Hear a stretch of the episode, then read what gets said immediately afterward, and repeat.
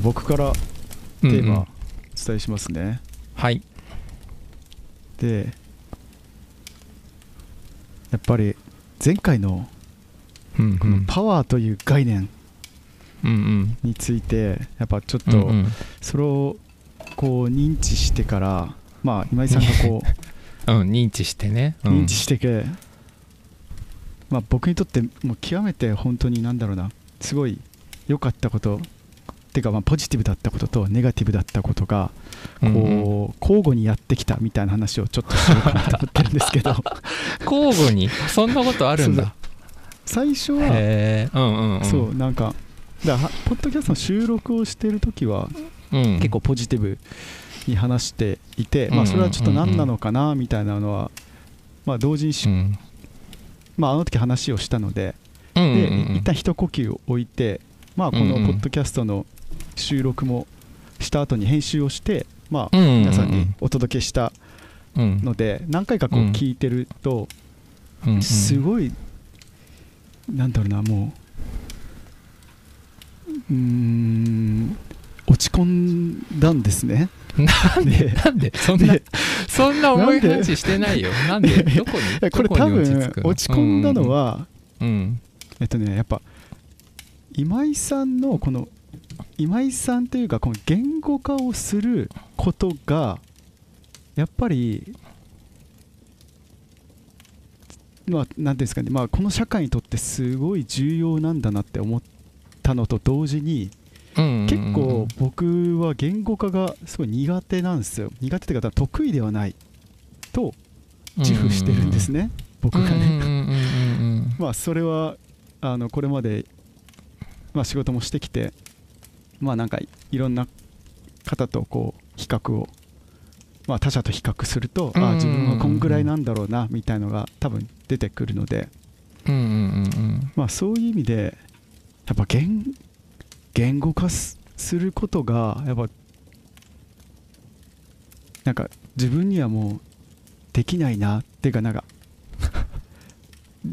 すごい苦手だからいやあのの学びはやっぱ言語化した人があいや言語化した人たちはうん。なんかこういう学びを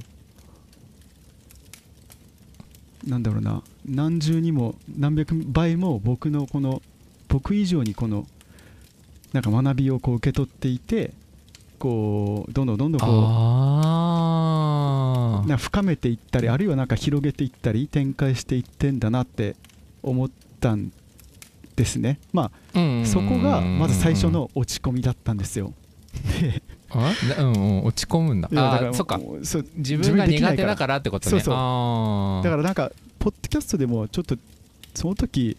もう、うん。なんか今井さんどんな思考してるんですかっていう話をちょっとしたんですけど。してたね。だかうんうんうん僕と思考が多分違う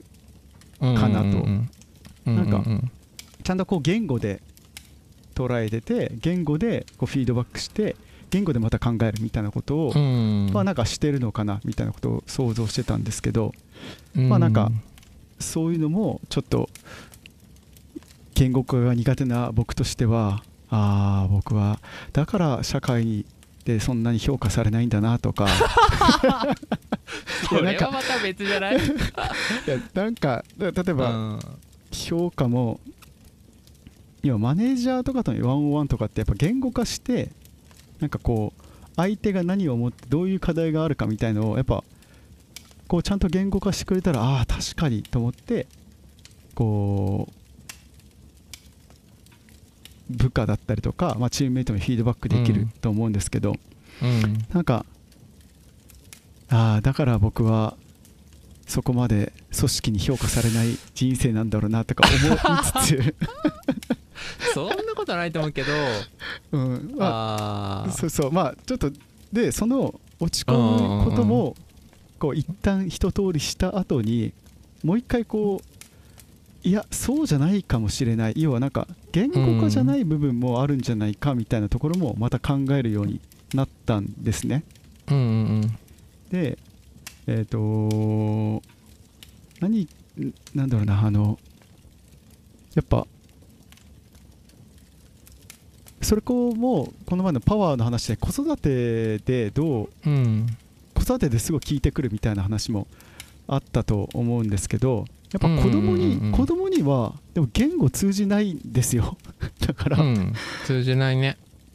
通じないなと思ってでひたすら僕がこうロジック通りに言ってもうん。だから相手が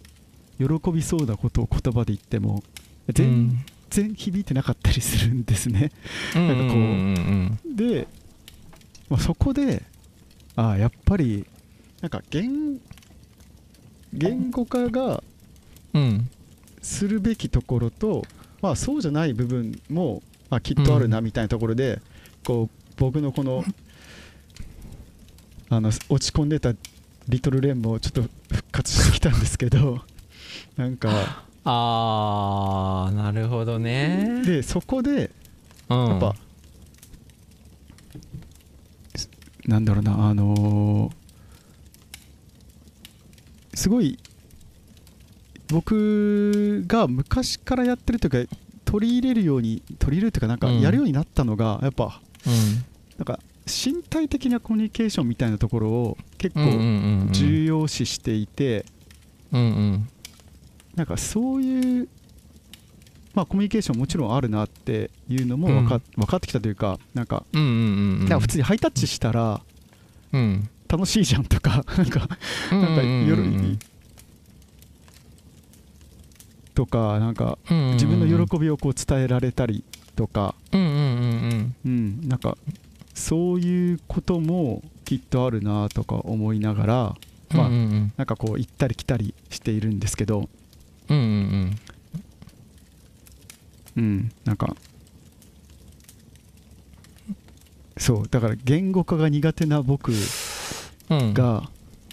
落ち込んだりこうなんか また復活したりみたいなところをこううん。どんどん右に行ったり左に行ったりとかしてるんですけど上に行ったり下に行ったり、まあ、なんかうん。今井さんとかここら辺どういう感どういうなんかこの見え方とかなんかさっきの思考の話もそうですけど今井さんどっちもなんか大事にしてそうだなみたいなのも思ってたんでなんか今井さんの捉え方みたいのをちょっと聞きたいなと思ったんですよね。言語化に対する？そうそうそう。言語化とか？言語化。うん。ああなんか。うーん。でもなんうーん。うーん難しいな。なんかそのうーんうーん。なんか今の時代すごい求められてる力だと思うんだよね言語化みたいなものっていうのは。いやまさにそう思います。うん。うんうん。ででも言語化うーんそれはなんかやっぱりなんて言ったらいいのかな。うーん。でも言語化って言語化できるものしか言語化できないじゃん変なこと言うけども。うん。うんで昔僕誰かが言ってたのはその言葉っていうのは言葉にできないもののためにあるんだっていうふうに言ってた人がいてどこ誰かが言ってたんだけど、言葉にできないものの方が僕は世の中がそう多いと思っていて、まあ、その中の言葉にできるものは一部じゃない？言葉にできたりとか、言葉っていう形が伝えるその伝え方として適しているものってすごい少ない気がしててはいはい。だからなんかまあすその時代に求められてる能力なのはわかるけどそれを磨いていったとしてもなんかそのうんなんか感覚的には8割ぐらい言葉にできない気がしてて思ってることとか 起きてることとか、うん、そのなんか2割の中での勝負みたいになっちゃうからあんまりそこ見てもしょうがないのかなっていう気もするんだよね。例えばうーん例えば小説とかもさその要約してこれって結論何なのみたいなことをさ、例えば一言で言ったらこうですとか言ったらそれって言語化としてうまくいったことになるのかもしれないけどうん例えば YouTube とかでさその名作3分で読むとみたいなのって、あるねあるね。あるってそれをあすごいこんなコンパクトに説明できるなんてすごいね言語化能力高いねって言うのかもしれないけどうん。それってなんかでも例えばそれが500ページの長編小説だった時に絶対損なってるよね、500ページの読書体験した人と3分動画見て分かった人って絶対全然違うものを見てるからうんなんかそれを言語化してうまいねって言っていいのかなみたいな。それ違うもののこと言ってないみたいな感じがするんだよね。はいはいはいはい、それはなんかただ分かりやすく要点をまとめて説明しているっていうだけでそのものの伝えたいもののその何て言ったかな。うーんなんかそのものの姿をどれだけ高い割合で伝えロス少なく伝えるかみたいなものとは全然違う能力な気がするけどねうん。だからなんかその小説家の人が例えば伝えようとしていることとかやっぱ500ページ必要だから500ページあるわけでそれをなんか言語化とか説明うん。なんだろうな分かりやすく説明する能力っていうことと何かこうなんだろうな何とも言えないものに名前を付ける能力みたいなのは本当はちょっと別のような気がしてどれも今混ぜて話しちゃったけどどっちが蓮くんの言う言語化なんだろう？ああでもなあその前者の方はなんかもう、うん、いいですと。なんか確かに情報をこうまとめて伝えるみたいなところは別に確かになんかいいなと思って、うん、なんか別に今この議論はいらいらないなと思ってて、やっぱこの何とも言えないこのもやもやしたものとかが、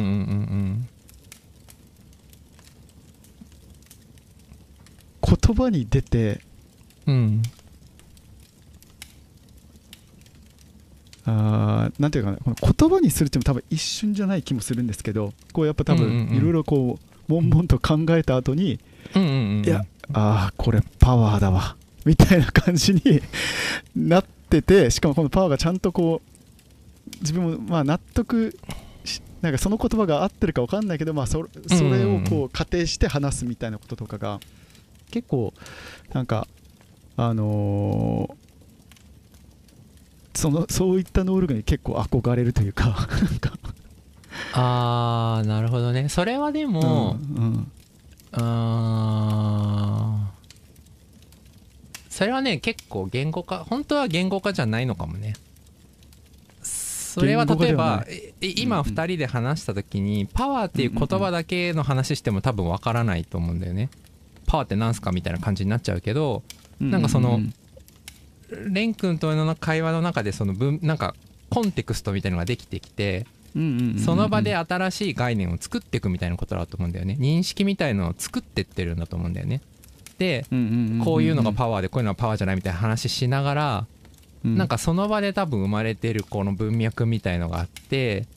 その文脈にパワーが乗ってる乗せるとパワーってそういう確かにありますねってなるんだけどなんかそれってその会話の中で作っていくその文脈の何て言ったらいいのかな？文脈みたいなのが綺麗にできてるからパワーが乗った時になるほどってなっていくわけでパワーのキャパワーっていう言葉に言語化してるってなんかどちらかというとその文脈を作ってったりとかなんかこういう経験ってあるよねってこういう感情ってあるよねみたいななんかこうこういう感覚ってあるよねっていうこう2人でその何ていうか共有できるその枠組みだったりとか文脈を作っていくのとセットの話だと思うんだよね。だから言語化がうまいなんか言い得てみようみたいなそのことを言葉にするとっていう感じな見えるかもしれないけど何て言ってるのかな。全体としてはちょっと違うのかもなっていう。こうパフェの上のさくらんぼだけが目立ってこれが言語化ですごいおおなんかバランスいいなと思うかもしれないけど実際には器だったりとかそのパフェに乗ってる生クリームの形状とか最後こう細くなってる形みたいのがあって最後にさくらんぼが乗ってるから多分バランスよく見えて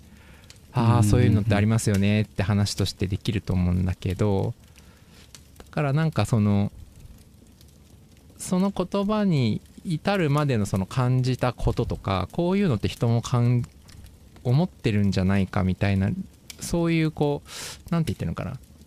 言葉になる手前の感覚とか感性とか感じ方とかみたいなことの方がなんか大事な気がするんだよね。あ最後それにどう名前をつけるかっていううまさっていうのは確かにあるかもしれないけどなんかそっちってどちらかというとキャッチーに分かりやすくするかみたいななんか世界だと思うんだけど。ーなるほど。なんかこう感じてることとかじゃあ蓮くんが言葉にできなくてモヤモヤしてるみたいなこととかをなんかどう言葉にするかっていうよりはなんかそれを自分なりにどう受け止めるかとか他人の場合はどうなんだろうってそれをちょっとこう転がしてみて自分としてちょっとこうなんだろうなこなれてくるっていうかコロコロ転がして馴染んできてでこれってもしかしたら人にもあるのかなみたいなこととかを考えたりとかしていくっていうなんかその前段の部分前段っていうのも変だけど言葉になってないところのなんかそこをあもうちょっと広げてたり大きかったり広げてたりそこをもうちょっと遊んでみたり時間をかけちょっと寝かせてみたりしするっていうところがなんか大事な気がするんだよね。あー。えその、まあ、転がしたり、ね、なんか寝かしたりするこのうんうんこの時って、うん。うん。単純にマジで興味本位なんですけど岩井さんは、頭の中でどんな感じになってるんですか？あなんかこあーでもうなんか文字文字が見えてるんですか？なんか例えばモヤモヤなんだろうななんか。あいや例えばもうなんかノートに書くのかちょっと分かんないですけど僕とかはなんかずーっとなんていうかななんどういう感じかな？なんかーあ分かる。でも頭の中でどんな風に考えてるのかってことだよね。そうそうそう。そのうんうん。それはね頭の中で言葉にはなってない。なんか言葉として考えてなくて口から出た時に言葉になってる感じかな。だから俺は何を話してるんだろうって思いながら大丈夫かなって思いながらいつも話してる。あだからすごい整理されたものがあってなんかこうなんだろうその頭の中の記憶装置に入ってるものをうんうん、こう再生してる感覚みたいなのってなくて。あーじゃあ初めて口を通して言ってみたらああそれうんだったんだみたいな、初めて発音されたみたいなな言葉になったみたいな。オンデマンドです。その瞬間その瞬間あの作ってる。は作ってる感じがする。だけどなんか、うんうんうん。でもそう言っちゃうと脈絡ない感じがするじゃない？だからなんかそれでもなんかそうするとさ毎回言うこと違いそうな気もするしどうなっていくのか分かんないって感じはあると思うんだけどそうはなってなくてうん。なんかうーんそこはどうなってるのかな。分かんないけどなんかその外れない自分が思ってもないことを言うってよりはなんかあ俺こんなこと思ってたんだみたいなのを言ってみて自分で同時に気づくみたいな。で自分が言ったことに自分で納得するみたいな。そうだよなみたいな。そこはなんか全部同時に起きてる気がするね。だからあんまり引き出しの中にいっぱい入ってるって感覚なくて、うんうんうんうん。その瞬間ありもので作ってるっていう感じがする。だからその前に見た映画とか多分その前に読んでた本とかすごいそういうものの影響をすごい受けて受けやすいと思うしなんかずっと温めててずっとみたいなあんまり多くない気がするな。だからあんまり考えてないかも。考えてないかも。うん。考えてない。考えてないっすか？考えてないんだけど転がしてるっていうのはその問いとして転がしてることは結構ある。例えばこの前の話でいくとそのパワーってなんだろうみたいな概念。っていうよりもすごい人って何がすごいんだろうみたいなことをすごい考えたりとか僕はすごいって思う人ってど何を思って僕はすごいって言ってんだろうとか何を受け取ってるんだろうとかって思ったりとかあとはなんか自分がこう今後例えば年を取っていくと能力はどんどん落ちていくわけじゃない、でスキルはどんどん抜かれていった時にでもじいちゃんでもすごいみたいな人とかってやっぱいるしそのなんかすごそうな感じの分かる人間の能力の速さってすごいなって思うわけ。なんかこう入ってきた瞬間にすごいみたいな分かるみたいな。なんで分かるんだろう？みたいな問いみたいなのがこういっぱい自分の中に問いとして格納しててなんかそういうの思ったなとかっていう風に考えとくんだよね。っていうのはあるかもしれない。そういう風に思っててでその瞬間それは分からない。答えとしては分かんないんだけど、なんかそれについて、あこういうことなのかもなって突然思いついたりとかひらめいたりする時とかがあってああなるほどなそうあるなそういう経験確かに。そうそうそう。そうでなんかその思いついた時にそれが結構確信に近かったりしてそうするとなんかそこから勝手に言葉が出てくるの出てくるっていうかパワーじゃんって思ったらパワーで全部説明できちゃうなって思うしそっか。最初に問い立てた時にパワーって言ってもあんまり響かなかったかもしれないっていうこともあるってことですよね。でそうその瞬間は分かんないの自分にも。転がしてきて寝かしてなんかいろいろとこう発酵した時に、うん、パワーかもしれないみたいな。そうそうそうそうそうそうそうそうそうであなんかそういうものがあると仮定するとこっちの問いにも答えられるしこっちの問いにも答えられる。とかこういうとこ説明できるなみたいなのがバーンって出てきてなんかそのパワーっていう感じがあると説明できるかもって思って。そうするとなんかあとはなんかそのパワーにして細かく考えなくても話していくうちにそのパワーっていうものがあるとするとこういうふうに説明できるみたいなのはなんか勝手に口から出てくるから細かいことは全然考えてなくてそこの確信だけを探してるみたいな。だからそういう感じかも。だから考えてるっていうとなんかこうずっと悩んでるとかうんなんかねそういう感じではないかもしれない。降ってくるんだよ。降ってくるなそこは待ってる。降ってくるの待ってるわけね。待ってる待ってる、うん、でもさっき言ったようにこう映画だったりとか映画見たり本読んだりまあ日々のこの活動が何かしらこう記憶のメモリに溜まっていてみたいな話なんですよね多分ね。そっから、うん、あでも寝かすとか確かにな仕事でもそうだけどね。なんか大体寝かしたり、ま、待ってるけどね降ってくるのあ大体待ってる。なんかバンって例えばバンってこれ資料こういうの作んなきゃなって思った時に、あ今の俺じゃ作れないなって思った時はなるほど。もう作らない。だって作れないんだもん。今の俺では作れない。今の俺の認知では作れないって思った瞬間に認知を変えなきゃいけないから寝るか、なんかもうあのネットフリックスでも見るか。とにかくなんかこの寝るも選択肢もあるんだ。あ全然全然寝る全然寝る。あじ違う日の自分になった方があの認知が変わってるから。そう。そうか。そっか。別に明日の自分を期待してるとかじゃなくて角度を変えてるとかっていう感じなのか。視点を変えてるとか、まあ、うん。まあ明日の自分に任すっていう感覚ももちろんあるけど今日の俺はもう寝ようみたいな。明日の俺が何とかするみたいなのも あるけどあるよ。全然ある。全然あるけどなんかこの認知だとダメだなっていうところに入っちゃった時にそれ以上考えても無駄っていう時ってやっぱいっぱいあってすげえ次の日の方がいいとか。だから資料とか作る時とかも1日5時間例えばかけて作るよりは1時間ずつ5回の方がいいと思ってる、5回違う自分で見れるから。えすげえ感覚わかるなあのなるほど。でも、うん、そこにあ僕動画とかよく作るので、うんうんうん、もう全く同じようにいや今作れないなと思った時に僕夜中まで粘っちゃうんですよね、で 粘って次の日の朝見たら全然ダメだったみたいなよくあるパターンなんですけど、うん、そこそこで潔くそうだね。そっか今でもなんか粘ればできるかもみたいななんか20代の時になんかこう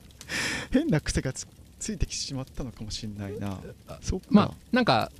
うんなんか粘るっていうかさっきのそのなんだろうな問いの話でいくとやっぱ解けない問いってやっぱりあって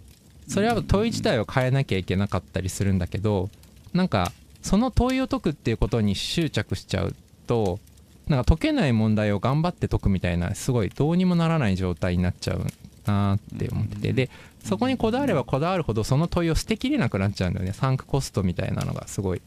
こうせっかくやったんだから解きたいみたいな感じになっていっちゃうっていうかだから軽く捨てられる方がいいなっていうのはすごい思う。あなんか俺今日の俺は解けないなって思ったらもう諦めるっていうかなんか多分問いが悪い問いが悪いか自分のその問いを捉える自分の見方が悪いからどっちかだからなんか違うものが出てこないとこれは解けないなって思った瞬間にもういや怖いけどすごいそれが最速だなって思ってやめる？やりすぎちゃうとなんかちょっとなんて言うかな。その手垢がつきすぎちゃうっていうか。うん。そういう感覚はあるかもしれないね。なるほどな。でもそれと同じ感じかも。なんかその最初の問いを結構なんか例えばなんで俺は仕事できないんだろうみたいなこととかっていうのもなんか問いとして解けないからあんまりそれについてずっと考えてもしょうがないみたいな時になんであの人はできるんだろうとかあの人のできるものはどこから来てるんだろうとかそそういうふうにこう違う筋のいい問いと筋の悪い問いみたいなのがあった時にできるだけ筋の良い問いを見つけたいなとずっと思っててで筋の良い問いっていうのは必ず解けるからその、その瞬間は解けないんだけどあこれいい問いだなって思ったらなんか寝かせてたり考えたり他のこと考えてたりしてる時に解けたりする瞬間が来るからなんか解ける筋の良い問いを見つけさえすれば答えもクリアになってでその答えが見つかった瞬間にそれはすごいいろんなことを説明できたりするっていうこの問いにさえ答えられればあれにもこれにも答えられるみたいな感じになっていくからそれを見つけたいっていうことなのかもしれない。見つけていくような感じの作業の中の最後の出口ぐらいのところに蓮くんがさっきした言語化みたいのがある気がする。だからそれは本当にそのそうだ確かにそれ本質じゃないね。だからそこはねそうじゃない気がするんだよね。うん、うん、だから今回そうだ僕もだから結局問いが悪いかもしんないな。なんか何でこうモヤモヤしているのかみたいなのがそうなんだよな。そこはねなんかねいろいろある気がする。リンゴだからそのリンゴの木見た時にこのリンゴ美味しいよねってなるけど実際にはリンゴを作る環境があったりその木があったりその下には根があったり根の周りには土があったりあるいは日当たりがあったりでそのリンゴが美味しい理由って最後の底だけ見たらリンゴなんだけど実際には芽が出る環境があったりもっとこう大きなものの中の最後のリンゴだけみんな見てるけど なんかそこの言、そこだけを見て言語化っていうのはちょっとなんかね違う気がするんだよな。いや面白い。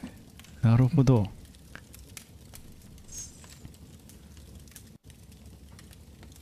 ああそうだな。なるほどな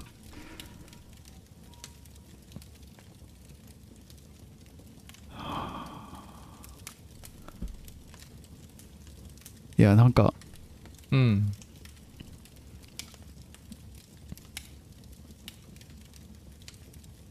あうんなんかパパワーの話をした時にやっぱり、うんうんうんうん、僕なんかなんだろうなそうだな。いやモヤモヤを今どう問いするかみたいなの多分寝かせないといけないんでしょうけどなんか喋ってみる、とりあえず喋ってみると、喋って喋って、まあ、知的知的障害のある子どもたちと関わってた新卒最初のキャリアが、まあ、知的障害のある子どもたちの、まあ、放課後一緒に過ごすみたいなキャリアだったんですよ。うん、やっぱ彼彼女たちまあ小1から高3までの子供たちなんですけどうんなんかやっぱ今井さんのこのパワーの話聞いて彼ら彼女たちがこう徐々に忘れてたこのコミュニケーションを思い出させてくれてやっぱ彼らからなんかパワーみたいのもらってたなみたいのあのポポッドキャストの収録の時は全くこう記憶になかったものがこう。うん。あの収録以降こうどんどんどんどん。例えば自分のこのまあ脳内のメモリに多分入ってなんかそれがどんどん発酵していった結果なんかすごい忘れてたあの時の感情とかが思い出してきてやっぱまあ彼ら彼女らからなんかすごいパワーみたいなものをもらってたんだろうなみたいのがあってめちゃくちゃなんかあったかい気持ちになったんですよ。だがさっきも言ったように今の社会はだからでも彼らは言葉喋れないのでなんかまあ言葉喋れるけど単語を繰り返すだけみたいなこととかまあそもそも言葉もない子だったりするんですけどでもなんかハイタッチしたりとか結構なんか一緒になんだろうな。なんか手つなぐだけで嬉しかったり楽しかったりする感情をこう共有できて。うんうんなんかそういう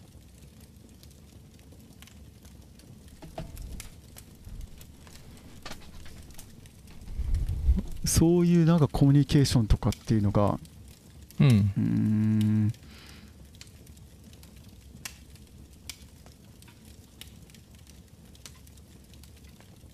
うんていうのかな。大事にしてこなかった自分がいるなみたいのが なんか普通に思ってきてて、そんなことないと思うけどね。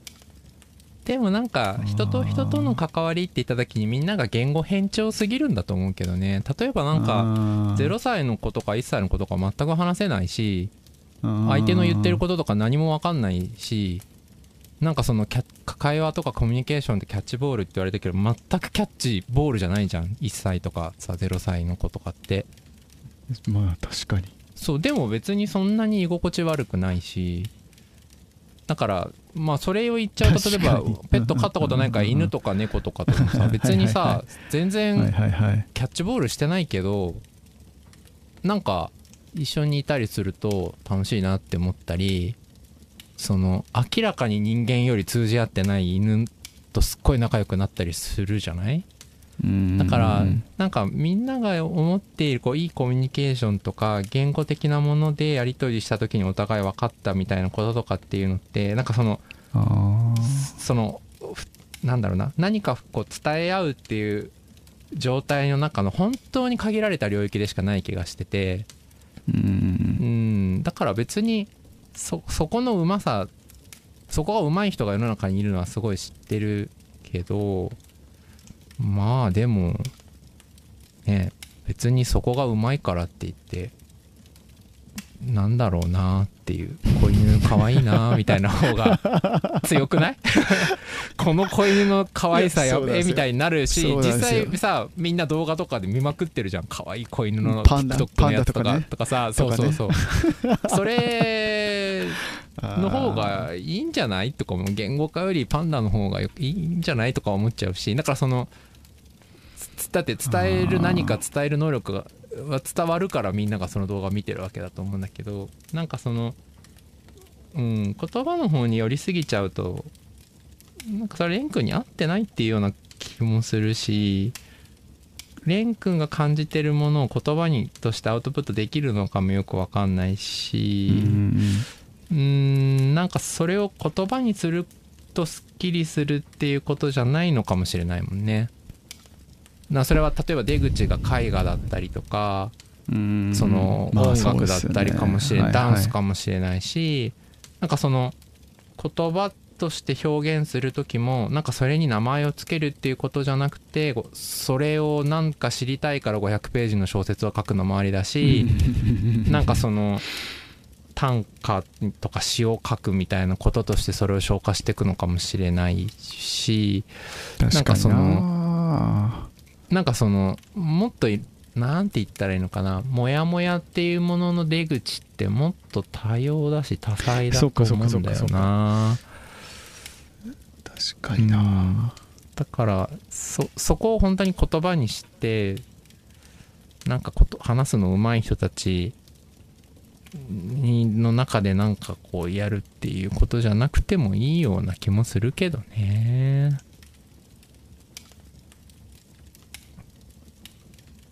いやそうだよな。あー。いやなんかやっぱ YouTube とかでやっぱいかにこう情報をこう届けるかみたいなことよりもやっぱすげえポッドキャストが好きな理由もなんか YouTube とかって要はあの人のエイトとか無音時間を全部削除して、とにかく時間の中はい時間いかに短い時間でたくさんの量の情報を届けるかみたいなメディアだと思うんですけどうん。やっぱ苦手だなってめっちゃ思うんですけど YouTube はめっちゃ稼げるよなとかって多分そこら辺がすごいだからなんだろうな。今あのーさっきもそうですけど別にこれまた結局稼ぐ話になってるんですけどなんかそっからやっぱうん。なんだろうな囚われてんだろうなっていうのがやっぱ今も話しててすごい思ってきたんですけどでもやっぱポッドキャスト結構居心地いいし、うん。なんかこう無音の時間も全然許容してくれるしなんならうんうんなんか無駄な話をしてるこのポッドキャストとか聞いてくれる人もいるし なんか、うんそうだだねなんかそうだね。まあなんかそれはもうあのお金を稼ぎたいならそういうふうにそれはもうお金を稼げるところに行くっていうことでしかないよね。だってその時代の中でさお金を稼げるところってもう決まってるしそうですね。それこそどの産業に自分の身を置くのかっていうのと年収がもう決まっちゃうわけじゃない、だからそれはなんかこうお金を稼ぐってことで考えたら本当に需要があるところに行くしかないけどそれが自分に合うのかっていうのっていうのはその時代と自分の相性の問題もすごいあるから、うん。まあ相性だって住んでるとこだって国だったりね、だからそれはなんかそうだよね。自分のまま稼げるんだったらなんか自分が一番評価されるところ自分が一番合うところに身を置くしかなくてそれが日本なのか日本じゃないのかとかいろいろあると思うんだけどなんかそこは本当にマッチングの問題だしじゃあ今時代に合ってるかって言っても後でだだんだんずれてきちゃうのかも。時代ってすごい変わっていくからなんかね確かにそうですよね。ずーっとその追いかけっこに自分を合わせていくっていうことをやるかやらないかだと思うんだけどなんかそこはまあどうなんだろうねそこはあんまり置かない方がいい気もするけどね、うんうんうん、あとはやっぱりなんか YouTube とかそのいかに情報を伝えるかってなった時に正しく正確に伝えるかっていうことをすごい正確にやってる気がするんだよね。つまりそのバシッと言ってクリアに言っていくっていうことだと思うんだけどうんなんだろうな。例えば人文学とか社会学とか最近よくなんか誤読とか誤配とかって聞いたことある？うーん。いやないですね。誤読っていうのはね例えばうんなんか勘違いして読んじゃうこと違う意味だったああはいはいとか、は誤配っていうのは別の人に届けちゃうってその誤って配送するみたいなことなんだけど例えば小説とかなんかでそういうこと結構ある気がするんだよね。なんかあの本にこう書いてあったと思ったら書いてなかったみたいなこととか。なんか当時はすげえよいいって思ったけどそうそうそうそう。だからさ小説とかってやっぱ誤読しちゃうし誤配も起きちゃうのよね、そういうこと届けたかったわけじゃないのに違う風に受け取られちゃったみたいなことってすごいある。でまあツイッターとかはさ140字しかないから誤読と誤配しか起きないんだけどなんかその 確かに。誤読と誤配しか起きない装置なんだけどでもなんかさそのある意味その書き手が伝えたいことを正しく強く正確に伝えるみたいな YouTube のとその小説とかその音楽みたいな例えばとかって別に伝えたいことを受け取らなくてもいいんだよね。んだからそういうのってすごいそういうものの違いもある。すなっていうのもあるよ。ポッドキャストとかは、まあ、あんあん合間くらいなのかもしれないね。ドレン君が話してるのとかを聞いた時にそのまま受け取る人もいれば誤読誤配しが起きる誤読、まあ、誤調かする人もいるかもしれないけどなんかそこまで聞聞き手に全部委ねてるわけじゃないけどいろいろ口も挟めるなみたいななんかその間ぐらいなのかもしれないけどなんかなるほどな。そこもあるよね。だからうなんだろうね。正しく正確に強く伝えなくても本当はいいんだけどね。なんかしかも正しく正確に強く伝えたとしても相手は誤読誤配するわけですよね。多分基本的にまあね。うん、でも誤読しないように言うんだとするとどんどん言葉が強くなってってうん。どんどんどんどんこうロジックが強化になっていてでどんどんどんどんこうデータとか客観性みたいなもの高い風になっていくわけだけどまあうん。客観性が高くて合理的でロジックがすごい整ってったものをまあ面白いと思うかとか好きかどうかはまた全然別だからそうそうなんて言ったらいいのかな。情報としての価値は高いかもしれないけどうんまあ魅力とか面白くかっていうとそうでもないのかもしれないし、まあそうですね。はいはいはい。うん、だからなんかその伝え合うとか何か人と人がいた時の関わり合うとか何かこう伝えるとか伝わるみたいなこととかってなんかすごい本当は煩雑なジャングルみたいな世界なんだけど、うんうんうん、そこになんか舗装した道路みたいの作ってほらめっちゃ伝わりやすいでしょとかクリアで誤解なく伝わってるからみたいなことにそんなになんか意味ないようにも思っちゃう。誤解しても別に良くないって思うし、うん、弱くてもいいし分かんなかったら聞けばいいしその伝えるのが言葉じゃなくて本当は絵に描いたんだけどとうんか詩にしてみましたって言われても全然いいわけじゃん。実際平安時代とかはさそうやってやり取りしてたわけだよね。歌読み合ってたもんねうん。そのめちゃくちゃご歌の確かにご誤配誤読のリスク超高い。ツイッターより少ないんだよ。た歌って。五七五七七だからさ、うんうんあの中でしかもうん確かになでもさそれで何かやるっていうことにすごい意味があったわけじゃん、うんだって長い方がいいじゃんね正確に伝えるんだったら違うんだよそうじゃないんだよだからなんかね正確さとか量とかじゃない気がするんだよねだから赤ちゃんと一緒にいるのが楽しかったりとか伝わってなくてもこっちも嬉しくなったりとかなんかその言葉が話せなくてもパワーをもらうことができたりとかっていうことが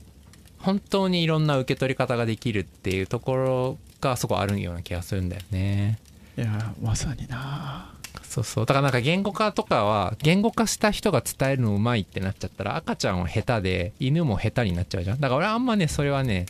違うかなって思っている。うん。いや確かに「愛してるよ」とかっていうのはま マジで言葉だけじゃない方法なんていくらでもありますもんね。いくらでもあるよ。いくらでもある。よね。あそう。いやなんかそうだな。いや本当に妻に「愛してるよ」っていう時に恥ずかしくて言えないけどハグはできるもんな、てかハグするもんな。とか思いながら。いや全然そうそうそうそうそう。ですよね、ん。まあなおさら五七五七七とかでなんか全然愛してるって言わないのにこうなんか季節できき菊入れたりとかして季語感入れたりとかしてそうそうそそう。そうれで愛してるって知らんわからんわみたいなこととかも。それそこの方が奥深しいんですよとかっていう形もあるかもしれないしねなんか。そうそうそうそうそう。でもさあそーそういう世界もあるわけじゃない？うんその可能性だったりとか。はいはいはいはい。そのなんて言ったらいいのかな。うん。なんかやっぱりんなんだろうねそこはなんか客客観性の必要のない世界だからね。こっちがどう受け取るか。ある意味受け手に委ねる部分もあったりとか受け手を信じないとできないっていうことでもあるから、そこってすごいなんかこ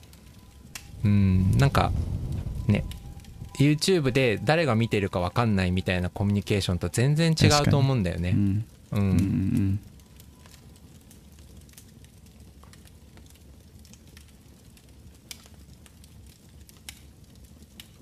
いやーこのじゃあモヤモヤはモヤモヤのままでいいしなんかそうですね。いいんじゃない？うん。うん。ちょっとそこをも大事にやだしなんかそうだね。転がしてるうちに違う形で出てくるかもしれないし、まあ、それの出口が言葉じゃないのかもしれないしうん。なんかこうわかんないキャンプとか行って火見てた瞬間にあれってこういうことだったのかもなって思う日が来るのかもしれないし、あるあるある。うん、とか忘れちゃうかもしれないしモヤモヤを、うんうんううん。ん。わ忘れたのを思い出すかもしれない。そこはなんかね分かんないと思うんだよね。なんかそこまでコントロールできない気がするな人間の知性は。なるほどな。でも筋の良い問いそれが本当に自分にとって大事だったりとか問いの立て方が適切だったら多分いつか解ける形でそれがこうになるっていう。それは明日なのかうん。うんなんか10年後なのかは分かんないけど。うん。そうだな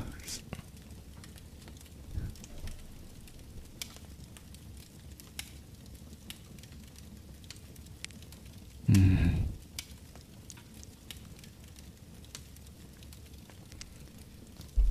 そうだなこれに関してもちょっとじゃあ一旦寝かして。これなんだ？大丈多分夫大丈夫？質のいい問いというかちょっと多分まだ本質に迫りきれてないので多分このちょっとモヤモヤを残しつつ、つか。うん。うん。そうだよね。でもなんかほら人間も変わっていくからね感じ方が。うんうんうんだからなんか自分が変わるってことをもっとなんか前提に考えてもいい気がするけどね。この問いに対して今の自分が解けてないっていうだけで明日の自分は解けるかもしれないしはいはいはいはい。10年後は解けるかもしれないから自分ってすごく変わっていくからうんなんかそこのなんか変わる自分に任せると期待するの間ぐらいの気持ちでいるとすいいのかもしれないね。うん。うん。でもやっぱ向き合ってもダメな気がするんだよね。うんなるほどな。うん。なんか考えて分かったことってあんまりない気がするんだよな俺。分かって説明でき分かるが先な気がする。分かっちゃうっていう感じかな 俺は。どちらかというと。うん。分かったってなって分かったから今いきなり説明できるようになったけどなんか順番に考えてそこに至ってない気がするんだよねいつもメリデメ検討して分かるとかなんか論理的に考えてロジックツリーを作った結果こうなるみたいなことにあんまりなってない気がするんだよな。うん少なくとも自分は。うん。なんか分かってない自分がいて分かった自分がいてそこの格差ってものすごい差で分かっちゃううと全部分かっちゃうんだけどうん分かってないと何も分かってないっていう謎の線みたいなのがあってうんもうだから違う自分になってるくらいな気がするんだよね。ん。で分かった自分から見るとなんで分かんなかったのかは不思議だったりするしなるほど。ななんかその段差ってほんもっと大きい気がしてそれをなんか階段を上るみたいな感じで上がっていくことってできない気がするんだよね。はいはいはい。分かる時はもう地震みたいな感じ。ガーンって起きて地盤がこうずれた結果分かるようになっちゃったみたいな感覚な気がする。いつも。仕事とかもそうだしなんか資料で悩んでたけどあ分かったらもう全部分かっちゃったみたいな感じになって はい来たーみたいな降ってきたーみたいになってこうすりゃいいんだってなってそれがすごい全部こういろんなそうやって作れば全部できたってなっちゃうからなんか順番に考えてないし階段を上るようにな思考じゃないしそうなんでしょうね。なるほどな。なんかそうなってない気がする、うんうんうんうんでもなんかその段差の地震みたいなのが起きるためのなんかそのうん。エネルギーをどっかに溜めてるんだと思うね問いとかなんかいろんなきっかけとかがあってあるきっかけそうガーンってなるんだと思うんだけど、うん、何もなくしにはそうならないっていうかなんかこれまでの経験とか今まで考えてた疑問とかなんか今勉強した知識がいろんなものがこう融合されたエネルギーみたいになってガーンってなるんだと思うんだよね。急にね湧き出てくるわけね。湧き出る。それがそのそう、まあ、地層がずれるみたいな形で出てくるんだけどじゃあそれいつ起きるのかとかは地震みたいによ予測不可能っていうか いつかは起きるとは思うけど分かんないしなんか別のところで火山が噴火してエネルギー使われちゃって終了みたいなこともある。分かんないんだけどなんかそういう感じな気がするけどな。なるほ分かった時はね。でその分かるようになるとなんか話せてなんか説明が多分できるようになってたり筋道が通ったりして多分それを見た時にあこの人言語化うまいってみんなが言うんじゃないかな。どうん。なんか筋が通ってて説明ができててうん。この概念で全部紐付けて話せてるみたいな状態なんだけどあそれはなんかもっとエネルギーが溜まってたいろんなこうあの結果としてバーンが起きた後だからの話であってなんか今その瞬間考えたことじゃないしーいやーそうだろうな。なんかそういう感じなんだよね。うん。そうそう。だから見えるものと多分起きてることがちょっと違うんだと思うんだよね。ほ他に言語化できてる人とかも多分そうなんじゃないかなっていう気がはいはいはいはい。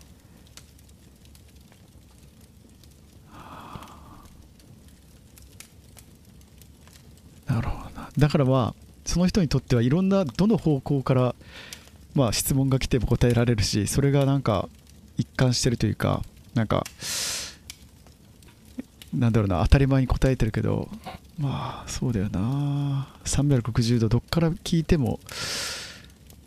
ああなるほどってなるのはそっか。うん。なんかやっぱそこそこのううまさだけじゃないなんかその言語化のうまさみたいなことだけじゃない気がするよね。そうじゃなかったらそんなにこうふなんていうかな。こう説明力の高いワーディングを出せない気がするんだよね。うん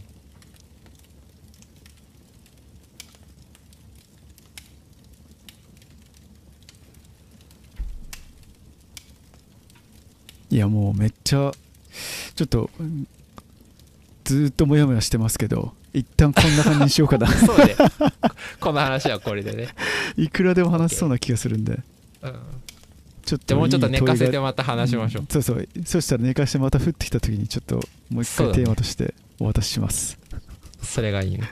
はい。じゃあありがとうございました。ありがとうございました